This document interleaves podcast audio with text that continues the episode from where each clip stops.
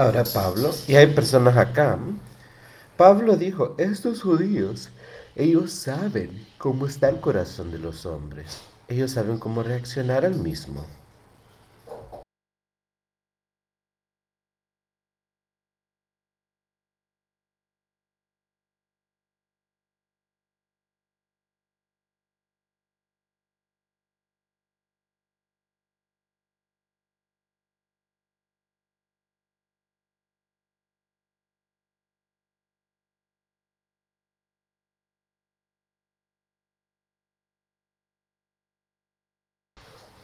Y ellos saben que eran mis creencias en ese tiempo. ¿Por qué deberían de imaginarse algo tan increíble de esa forma? El día de hoy, ¿acaso eso es algo que nosotros pensaríamos que Dios no puede llevar a cabo? Que Dios debería de llevar a los muertos. Aquí Dios estaba hablando sobre la resurrección de Jesucristo, que Jesucristo era el Mesías, que Él había venido a esta tierra a salvar a la humanidad, no a condenarlos, que nosotros ya estábamos condenados antes que Él viniera, pero que Él vino a salvarnos.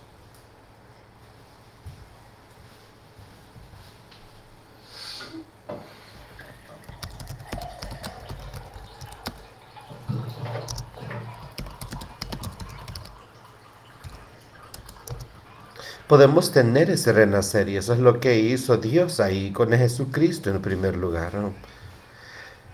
Él lo sacó de esa tumba. Su cuerpo estaba muerto, pero Él lo revivió, lo resucitó, lo trajo de vuelta a la vida mientras estuvo en esta tierra. Y eso se debió a que Dios lo hizo. Ustedes y yo podemos tener una resurrección espiritual el día de hoy. Venimos aquí muertos espiritualmente, pero nosotros podemos revivir. Y de esto estaba hablando Pablo. Él también quería que ellos supieran que él estuviera hablando sobre la resurrección de Jesucristo. Pero yo quiero que ustedes entiendan que fue debido a la resurrección de Jesucristo que nosotros podemos vivir espiritualmente el día de hoy. Yo lo he dicho a mí mismo, no haré nada contrario al nombre de Jesucristo. Creo que esto lo podemos ver como en el séptimo, octavo y noveno capítulo. Hay distintas cosas sobre lo que estaba haciendo Saulo y cómo él peleaba contra la palabra de Dios. Y aquí Pablo simplemente estaba testificando que sí, había hecho estas cosas. Podemos ver en nuestras vidas el día de hoy. Cada uno de nosotros acá hemos vivido vidas imperfectas. Y aunque hayamos renacido, nosotros podemos ver, al igual que Pablo lo pudo ver en aquel entonces, que hay cosas, hay cuestiones en su vida en las que él se había alejado del camino, pero al final él entendía y sabía que Dios lo había perdonado por eso y que Dios lo estaba llevando hacia una labor más grande. Y él había hecho una gran labor por Dios en esta tierra, que no era nada más que el poder de Dios y el Espíritu de Dios dentro de, Paul, de Pablo. Y fue así que él pudo hacerlo.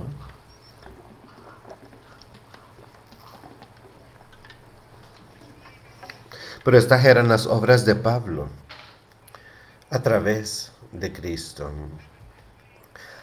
En prisión había, recibido la autoridad del sumo sacerdote y después cuando fue sentenciado a muerte, su voz habló.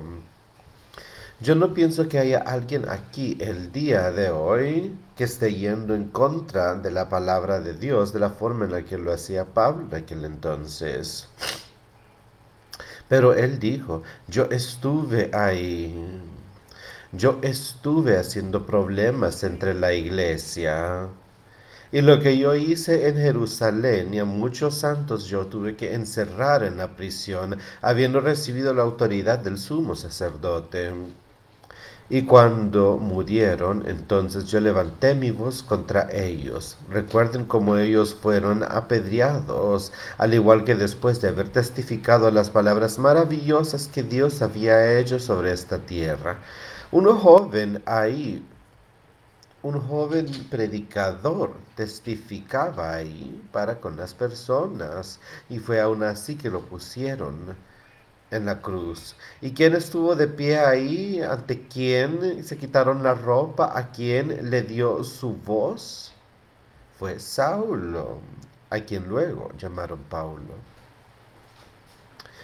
Él dijo, cuando ellos fueron sentenciados a muerte, yo di mi voz contra ellos. Yo los busqué en cada sinagoga y yo los instaba a que blasfemaran y me enojaba excesivamente contra ellos, por lo cual los perseguía hasta ciudades extrañas. ¿Ven ustedes qué persona tan vil era esta en contra de la palabra de Dios? Y no hay nadie acá a quien Dios no pueda ayudar.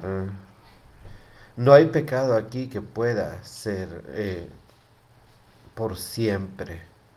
Solo asegurémonos de no blasfemar contra el Espíritu Santo después de haber recibido el regalo del Espíritu, después de haber renacido. No nos alejemos y digamos, no quiero nada más que ver con esto, ni usemos el nombre de Dios en vano. Él estará ahí y Él está ahí el día de hoy con esa mano extendida, ofreciéndonosla a todos los que tenemos problemas. Miren lo que hizo Saulo, miren lo que hizo Paulo.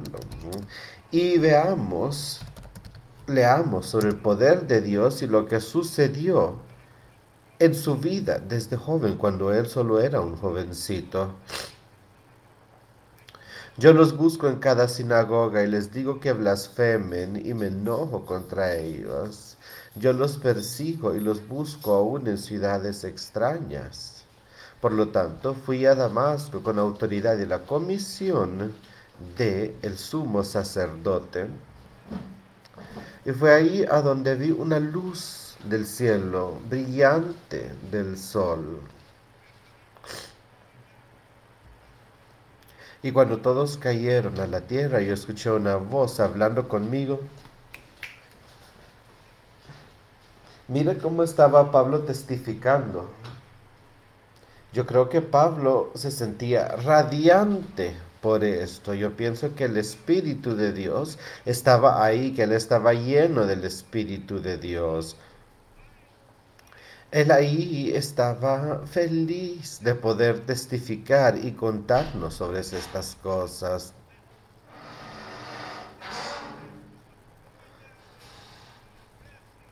Él iba a arrestar a estas personas, a ponerlas en la cárcel, a hacer todo lo que necesitara, porque él necesitaba la palabra de Jesús de Nazaret destruida. Necesitaba que dejara, que cesara de ser, y a cualquiera que la estuviera profesando quería destruirlo también. Yo pienso que él es muy vibrante en lo que decía. Al mediodía, oh rey, le dijo, le quería que el rey le enseñara. Él dijo, pero en el camino vi una luz del cielo. Y yo creo que hay personas aquí el día de hoy que han podido ver esa luz de igual forma de fuerte, al igual que Pablo lo estaba haciendo en su vida. Ellos pudieron ver eso y utilizar eso para poder ver la victoria a través de Jesucristo. Él dice que fue una luz más brillante que la del sol, que brilló sobre él. Y yo sé que esa luz espiritual brillará fuertemente para todos los que la quieran ver el día de hoy. Aquellos que pueden mantener el paso, andar en el paso estrecho, pero derecho que lleva a la vida eterna. Son ellos los que se mantendrán iluminados para poder seguirla. Y cuando aquellos que estaban conmigo cayeron en la tierra, escuché una voz hablando conmigo y diciendo en la lengua hebrea, Saulo, Saulo, o sea, obteniendo su atención, ¿por qué me persigues tú a mí? Es difícil patear contra los ladrillos Permitan que el Señor llame sus nombres y no lo persigamos, no seamos como Saulo. ¿Por qué estamos rechazando su palabra en vez de seguirlo completamente? Seguir sus mandamientos, escuchar su palabra y vivir según su palabra. Eso es lo que él quería que Pablo entendiera. Entonces, ¿por qué perseguir ¿Por qué me persigues a mí? No vives según las cosas que yo os he enseñado sobre esta tierra. Saulo, Pablo, estás peleando contra Jesús de Nazaret, así como tú lo has dicho. Es por eso que vas en este camino. Pero le preguntó esa voz, ¿por qué estás haciendo esto? Yo pienso que Saulo verdaderamente sentía que andaba en pasos de Dios, pero estaba a 180 grados yendo en la dirección opuesta de la labor de Dios en ese día. Y hay cosas sucediendo en el mundo el día de hoy, a donde hay falsos profetas, falsos maestros que proclaman ciertas cosas, pero en realidad son 180 grados en la dirección opuesta de lo que ellos enseñan. Pero Pablo dijo que él había escuchado esa voz y que Él escuchó. Esa es la clave para todo esto. Ustedes están escuchando la palabra aquí el día de hoy. Se les está quedando en la mente, la están escuchando, están dispuestos a dejar que entre y están listos para vivir según esa palabra. Leamos a ver qué sucedió con Saulo.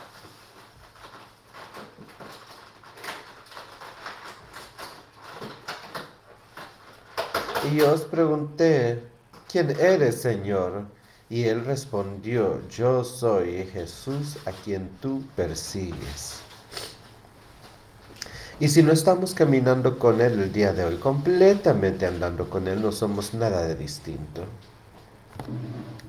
Yo soy Jesús a quien tú persigues. Pero elévate, Ahora, miren la piedad y el amor de Dios que estaba a punto de suceder acá. Aquí tenemos a este hombre que estaba peleando en contra de la palabra de Dios, peleando contra la iglesia, ¿no?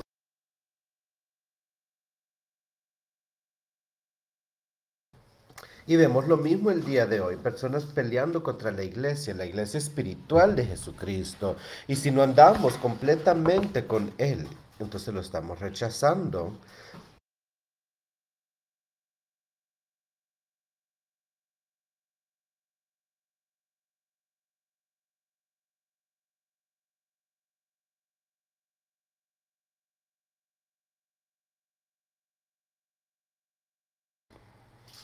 Sin embargo, él dijo, yo soy Dios, apareciendo para convertirte en tanto ministro como en testigo de aquello que ya has visto y aquello ante lo cual te apareceré, librándote de la gente de los gentiles hacia, los, hacia quienes te envío ahora, para que les abras los ojos y los lleves de la oscuridad hacia la luz y que transformes el poder de Satanás al poder de Dios, para que puedan recibir el perdón por sus pecados y una herencia entre ellos que son santificados por fe.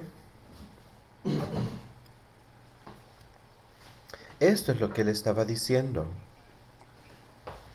Si nosotros regresamos y leemos lo que sucedió ahí, estas son las cosas que yo creo que Dios le estaba enseñando en el siguiente par de días, mientras él todavía estaba así. Pero entonces él continuó en el camino hacia Damasco. Él cayó de rodillas y dijo, Señor, ¿quién eres? ¿Quién eres tú? Y él respondió, yo soy Jesús, a quien tú persigues. Y ahí le dijo, mientras bajaba hacia, hacia Damasco, le dijo, levántate, ve hacia Damasco y ahí se te enseñará lo que tú podrás hacer, lo que yo quiero que tú hagas. Y de eso nos está hablando acá. Esto es lo que se le mostró a él mientras él bajó. Él estuvo ahí tres días y tres noches, si no me equivoco. en una casa. Y creo que él, Pablo por lo menos, no podía ver cuál era el punto, pero Dios estaba trabajando con otros de su sirviente ahí en Damasco. Él le había enseñado qué hacer y cómo debería bajar a bautizar a este hombre e ponerle las manos para que pudiera recibir el poder de Dios y para que pudiera quitarse esa ceguera de sus ojos para poder ver qué es lo que Dios le pediría que hiciera y como poder espiritualizarse. Pero él fue obediente, como dijo en esta siguiente parte, oh, ¿dónde, oh rey Agripa, deseo yo no serle desobediente a la visión celestial? ¿Cómo estamos caminando el día de hoy? ¿Estamos siendo obediente a sus palabras aquí? Estas palabras no son nada más que una visión celestial. Son una visión celestial para cada uno de nosotros. Son sus palabras. Ahora, ¿somos nosotros obedientes a ellas o somos desobedientes a las palabras de Dios, a sus mandamientos en todo lo que hacemos? Aquí Pablo dijo, ahora rey, esto fue lo que se me mostró, esto es lo que se me dijo que yo estaría haciendo, salvándolos de los gentiles, a quienes ahora los envío. Miren todo lo que él tuvo que hacer y por todo lo que tuvo que pasar. En el resto de la Biblia podemos ver que él fue hacia los gentiles, quienes lo apedraron, lo intentaron matar, le hicieron varias cosas, lo odiaban, pero aún así Dios lo salvaba. Él dice que Él nos salvará de las personas a quienes os envío a que hablen. ¿Y por qué lo enviaba hacia él? Los enviaba para abrirle sus ojos y para traerlos de la oscuridad hacia la luz. Del poder de Satanás hacia el de Dios. Para que pudieran recibir el perdón por sus pecados. Y que pudieran heredar entre aquellos que son santificados por la fe que yace en mí. ¿Escuchan? ¿Ven el amor ahí que tiene Dios por pecadores? Y somos todos pecadores. ¿Ven ustedes el amor que Él tiene? ¿Comprenden? ¿Qué estaba haciendo Él con este hombre? Lo envió ahí para evangelizar. ¿Saben cuál es mi trabajo aquí el día de hoy? Lo mismo que hacía Pablo en aquel entonces, evangelizar y enseñarles a ustedes el día de hoy para que ustedes puedan ser salvos, para poder abrirles sus ojos a sus palabras. Él puede salvarlos, yo no, yo no puedo hacer nada más que darles su palabra. Él es el que los va a salvar a ustedes. Yo solo soy el mensajero. Pues eso es lo que hacía Pablo también, les ayudaba a abrir sus ojos, los llevaba de la oscuridad hacia la luz. ¿Andan en la oscuridad ustedes el día de hoy? ¿Están llenos con la luz espiritual?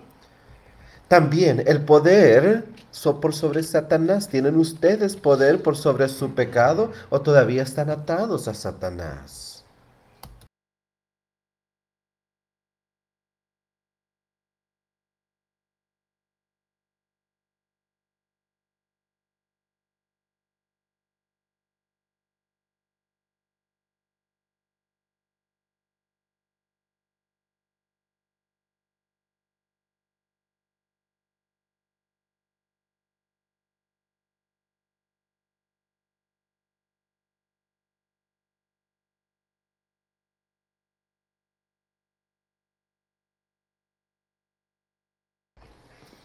Yo quiero que comprendan algo, amigos.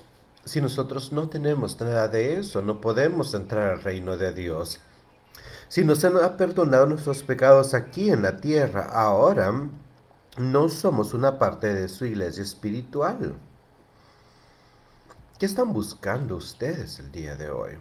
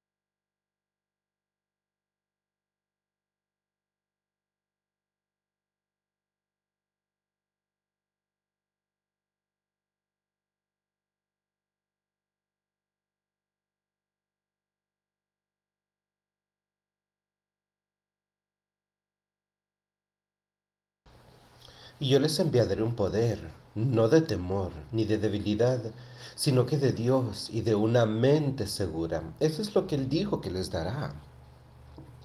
Y él dijo, oh rey Agripa, ¿crees tú en la profecía? Yo sé que sí.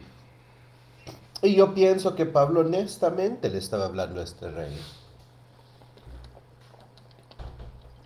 Luego Agripa le dijo a Pablo, todos aquellos que me han intentado persuadir ser cristiano no lo logran, pero tú casi lo logras. ¿Hay alguien así el, aquí el día de hoy? ¿Alguien que casi sea cristiano? Que esté a punto de aceptar a Cristo como su Salvador listo para pedirle que los disculpe, que les ayude a limpiar sus vidas y que les quite todos sus pecados. Todos ustedes, alguno de ustedes está casi ahí. En ese caso, déjenme instarlos a que lo hagan, a que lo busquen, que no estén perdidos. no sean solo casi convencidos, háganlo todo. Busquen bien a Cristo, tengan ese nuevo renacer y sean salvados de esa forma. Hay dos distintas categorías en las cuales podemos caber, sea salvos o perdidos, casi convencidos o completamente convencidos. ¿Qué están ustedes el día de hoy? El rey Agripa le dijo a Pablo, tú casi me conviertes en cristiano.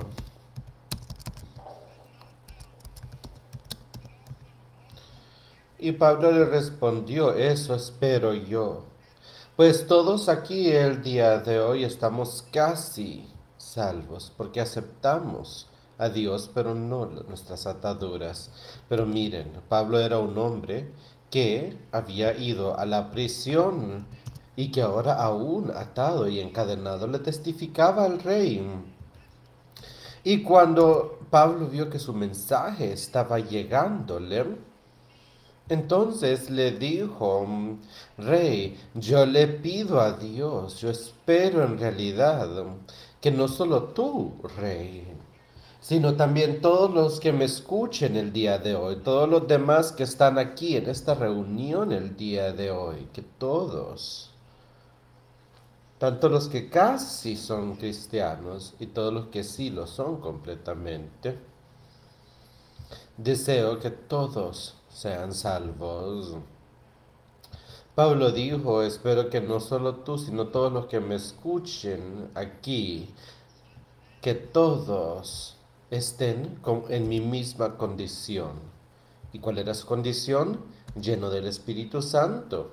Así estaba Pablo, con eso estaba lleno. Y él dijo, eso es lo que quiero que todos los que escuchen mi voz, que tengan también. Eso es lo que quiero que todos tengan el día de hoy. Que estén llenos del Espíritu al igual que lo estuvo Pablo, al igual que lo están muchos otros el día de hoy. Pero él no quería que ellos tuvieran que pasar por tantos problemas y tentaciones. Él estaba atado de cadenas. Él dijo, esto no se los deseo a ustedes. Podremos tener ese, ese renacer. Y cuando él dijo eso, se levantó el rey, se alzó el rey y el gobernador y aquellos que se sentaban junto a él hablaron entre sí, diciendo, este hombre no hace nada que amerite la muerte o sus cadenas. Después de haber escuchado el maravilloso testimonio que Pablo les acababa de decir, todo sobre lo que Cristo había hecho en esta tierra y lo que había hecho por Él en sí. Vieron a su alrededor y dijeron, este hombre, Él no ha hecho, ha hecho nada que merezca la muerte o las esclavas. Después le dijo a Hefesto, este hombre pudiera haber sido libertado si no hubiera apelado al César. Y Pablo ya había apelado con César, había pedido ser escuchado y tratado donde él. Pero esa era parte del plan que Dios tenía para con él. Llevarlo a Roma, ¿no? Pablo había querido ir ahí para poder testificar ante la gente ahí. Y cuando llegó a Roma, ni siquiera entendían por qué había llegado ahí él.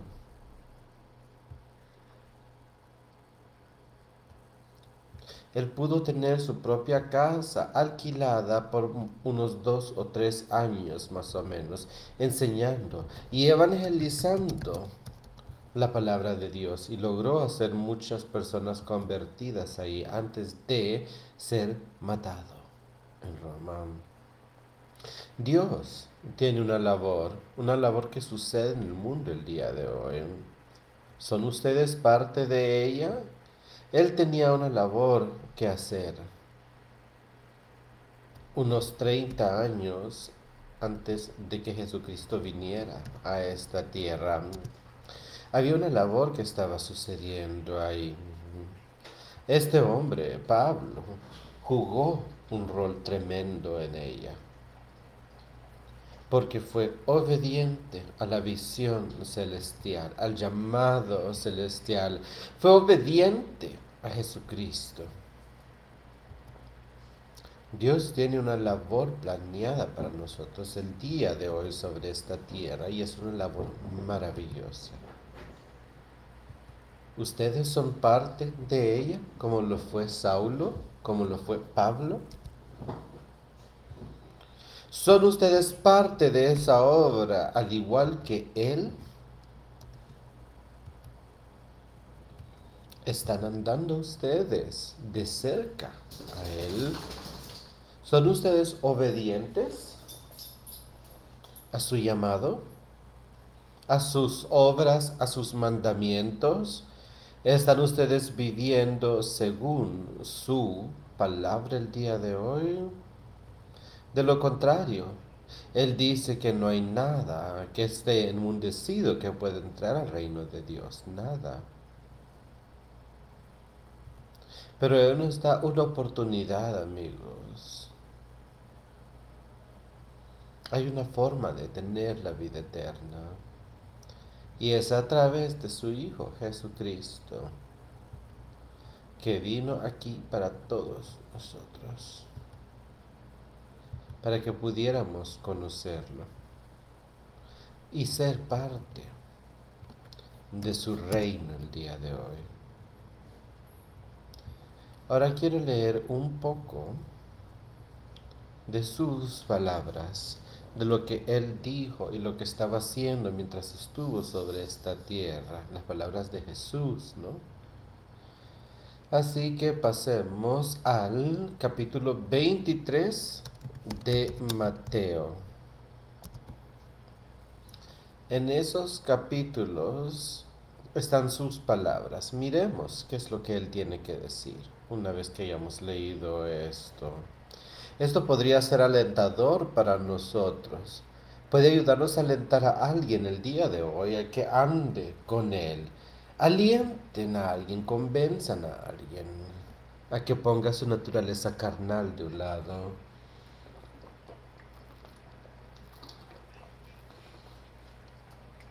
Entonces habló Jesús a la gente y a sus discípulos diciendo, en la cátedra de Moisés se sientan los escribas y los fariseos.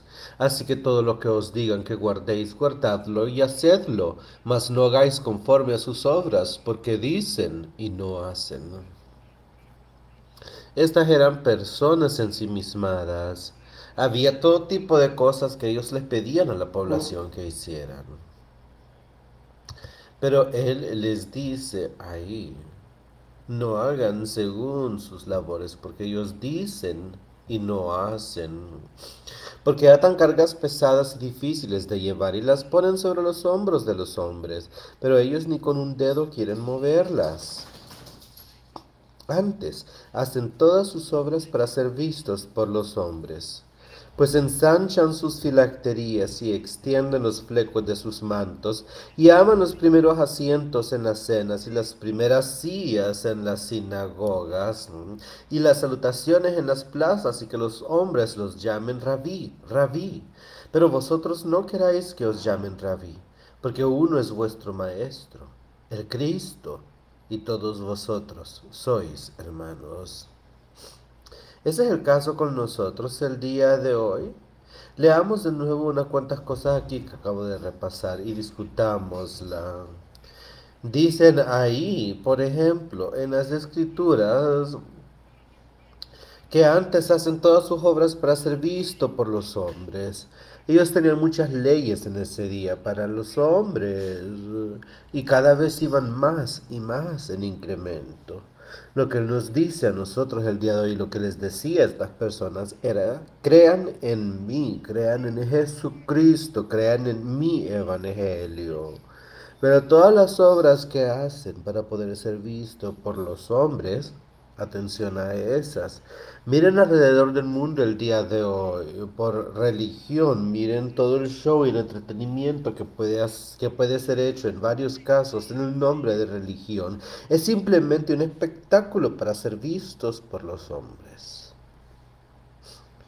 Ellos ensanchan sus filacterías y mejoran los ruedos de sus ropas y se ponen todo tipo de vestimentas para que la gente los quede viendo, para que digan qué persona tan imponente, para que la gente se fije en cómo andan vestidos y en cómo hablan. Eso es lo que los pone por encima de la, del resto de la población. De eso es lo que está hablando aquí. Eso nos dice que deberíamos hacer, llevar atención a nosotros mismos ¿O deberíamos estar haciendo como Él nos dice, dejar que esa luz, que ese espíritu brille al mismo tiempo que hacemos nuestras obras? Pongamos la luz sobre la mesa porque si lo ponemos debajo de ella, entonces no todos podrán ver la luz. Pues lo mismo sucede con el Espíritu dentro de nosotros. Permitámosle a ese Espíritu que brille por nuestras labores, por nuestras obras, por las obras espirituales que hagamos. Dejamos que así brille para que otros puedan verlo. Y no se honren a ustedes mismos, sino a Dios. Estas personas de su propia manera querían que otros los vieran como grandes justos, querían toda la atención para sí mismos. Pero eso no es lo que Dios estaba haciendo, ni es lo que Jesucristo hizo mientras Él estuvo sobre esta tierra. Enséñenme un lugar ahí, a donde dice que Él hacía las cosas para intentar llevar atención a sí mismo.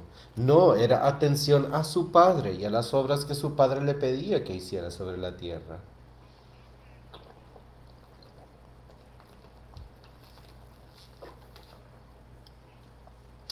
Y no llaméis Padre vuestro a nadie en la tierra, porque uno es vuestro Padre, el que está en los cielos.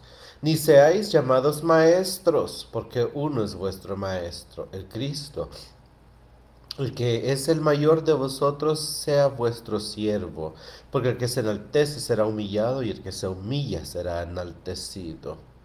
¿Qué hizo Cristo cuando Él vino aquí a la tierra? Él no vino a decir que Él era un rey por sobre las personas. Se hizo pasar como un sirviente entre las personas, yendo a enseñarles, a lavarles los pies con todo el amor y con toda la piedad. Él puso el ejemplo para nosotros. Pobres de ustedes, escribas y fariseos, hipócritas. Ese es un lenguaje bastante fuerte que Cristo usaba acá, ¿no? Él dice, pobre de ustedes, hipócritas. Eso es algo que tenemos dentro de nos el día de hoy. Escuchen con cuidado lo que él decía. Él le decía a esta gente que estaban buscando por su propia justicia y por sus propias obras. Y amigos, si ustedes buscan sus propias buenas obras, entonces están al igual que los estropajos sucios ante los ojos de Dios. Y eso es lo que le decía a estas personas acá. Él le decía, no lo hagan solo por sí mismos. No sean como estos engreídos o ensemismados. No sean hipócritas. Porque si no cerrarás el reino de los cielos para conmigo. No permitas a otros tampoco entrar de esta forma al cielo. Tristes serán ustedes, fariseas e hipócritas, porque devoran a las demás casas y bajo pretensiones oran en público, y de esa forma terminarán recibiendo la condena más terrible.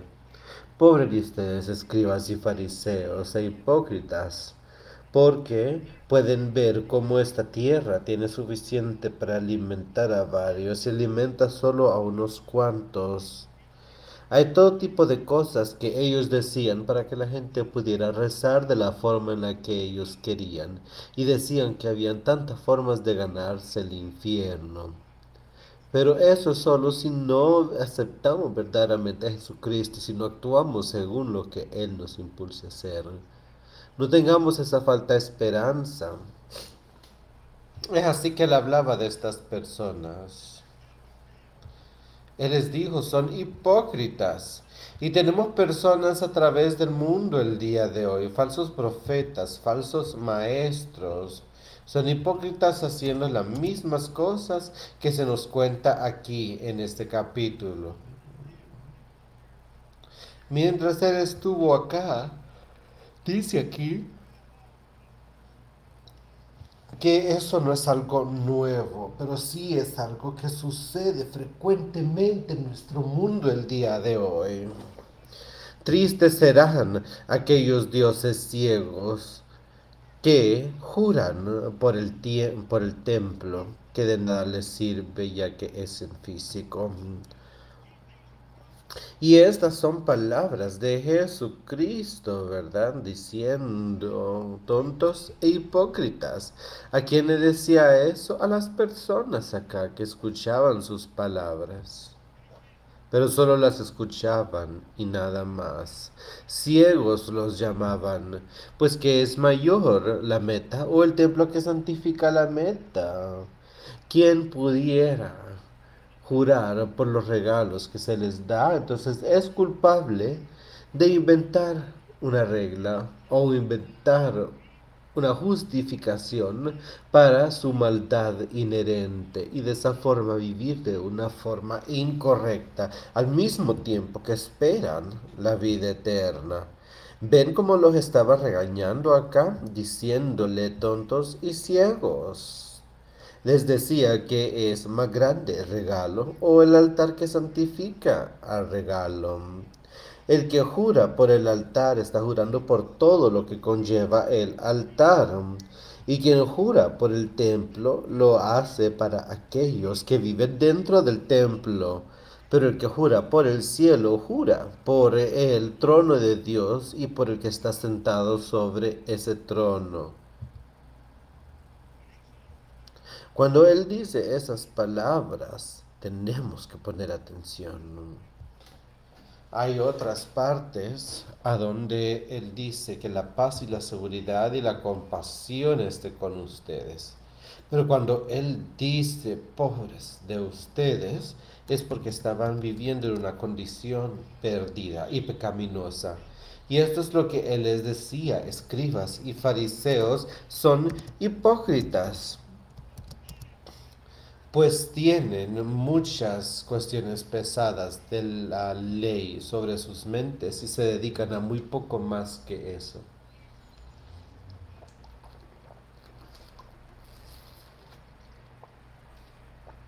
Son dioses ciegos, como le decían. Ahí. Es la ceguera. Estos eran profetas falsos. Uno ciega uno intenta no cegar al maestro, porque es el que está intentando guiarnos. Si lo hacemos, eso nos puede llevar a la destrucción. Aquí el Señor simplemente se los estaba haciendo entender de una forma muy fuerte, diciéndoles, pobres de ustedes, fariseos y escribas e hipócritas, por dentro están ustedes llenos de extorsión y de exceso. ¿Cómo va nuestra vida? Nosotros podemos, venimos aquí el día de hoy y nosotros podríamos citar versículos de la Biblia y hablar sobre cualquier cosa, pero en realidad estamos limpios por dentro. ¿Estamos en realidad lavados con la sangre del cordero? ¿Estamos blancos? ¿O estamos como estas personas ahí en la Biblia, ensimismados, que parecían limpios por fuera? pero por dentro. Adentro de su corazón, adentro de esa mente, ¿qué es lo que estaba pasando? ¿Qué hay en nuestro corazón? Hay odio, hay lujuria, hay enojo, hay orgullo. Podríamos continuar en realidad. Obsérvense a sí mismos. ¿Qué hay en su corazón? ¿Qué hay dentro de este cuerpo? A eso es lo que se refiere él. Uno puede limpiar por afuera, pero por dentro lo tenemos lleno. Pobres de ustedes, escribas y fariseos, porque ustedes son como los cetros que, que parecen bellos por fuera, pero por dentro están llenos de huesos muertos y de todo tipo de impureza. Han venido aquí a la iglesia el día de hoy. Han venido acá por alguna razón. Y si nosotros vemos alrededor, vemos qué linda luce la gente,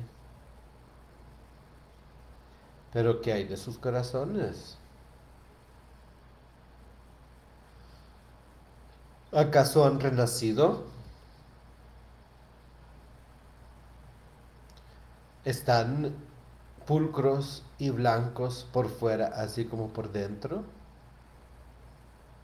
¿Qué hay dentro de sus corazones en la palabra? ¿Está lleno de hipocresía? Y de iniquidad. Aún así, por fuera, nos hacemos parecer como personas justas entre los hombres, aunque por dentro estamos llenos de hipocresía y de iniquidad. ¿A dónde estamos el día de hoy? Pues Dios amó tanto al mundo que dio a su único Hijo para que todos los que creyeran en Él puedan tener una vida eterna.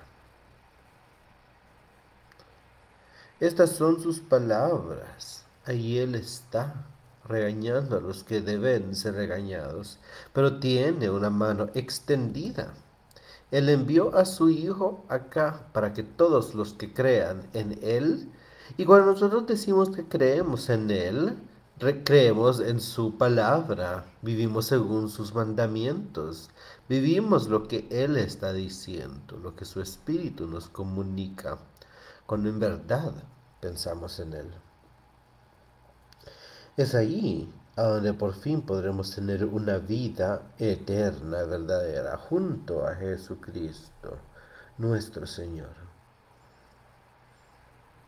Mantengan esto en mente.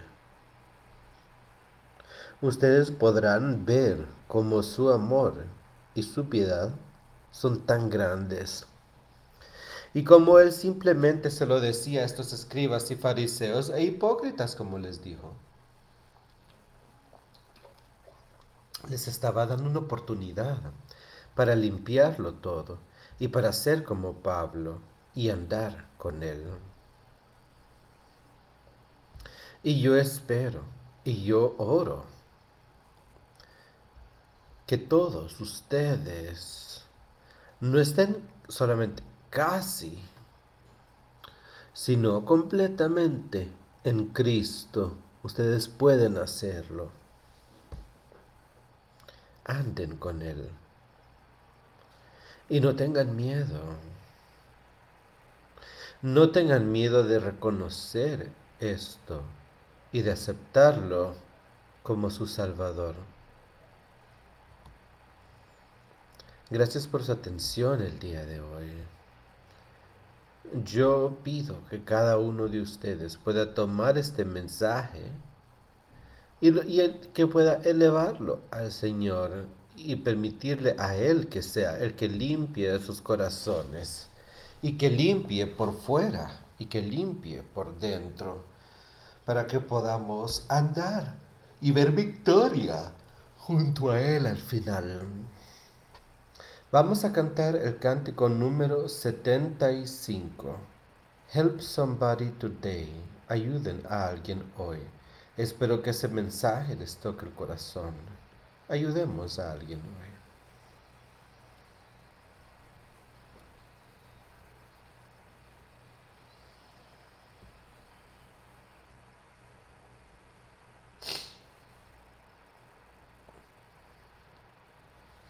Miren a su alrededor.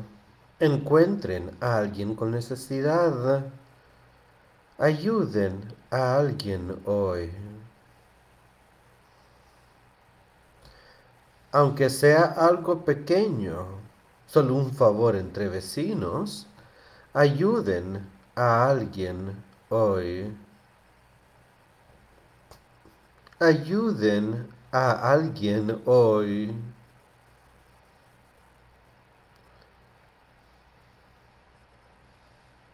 Alguien que se encuentren en su vida, que termine sus penas haciendo un nuevo amigo. Así que ayúdenle a alguien hoy. Hay muchos que esperan por una palabra linda y cariñosa.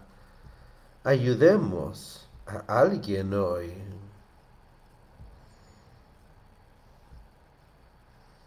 Tienes un mensaje, así que permite que, lo, que te escuchen. Ayúdale a alguien hoy. Ayúdale a alguien hoy.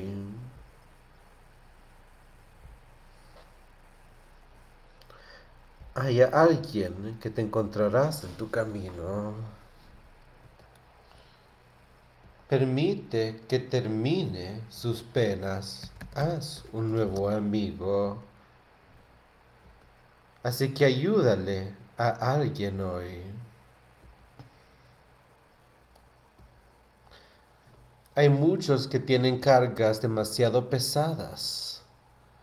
Ayudémosle a alguien hoy. La tristeza es la porción de la carga de todos. Ayudemos a alguien el día de hoy.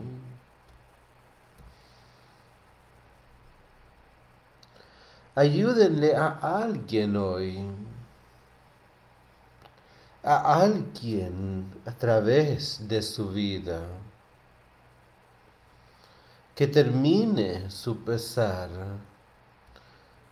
que tengan ustedes un nuevo amigo. Ayúdenle a alguien el día de hoy.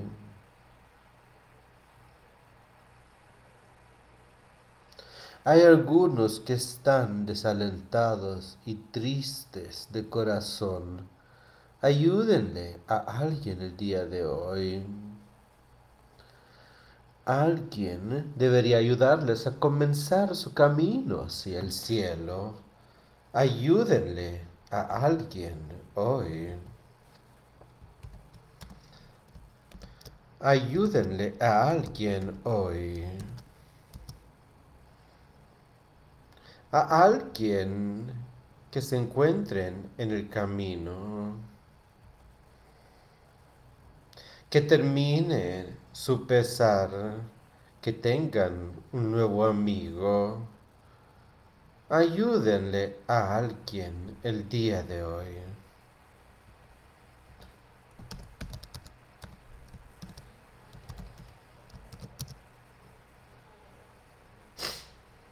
Te presento al Padre, al Hijo y al Espíritu Santo. Que Dios te reciba.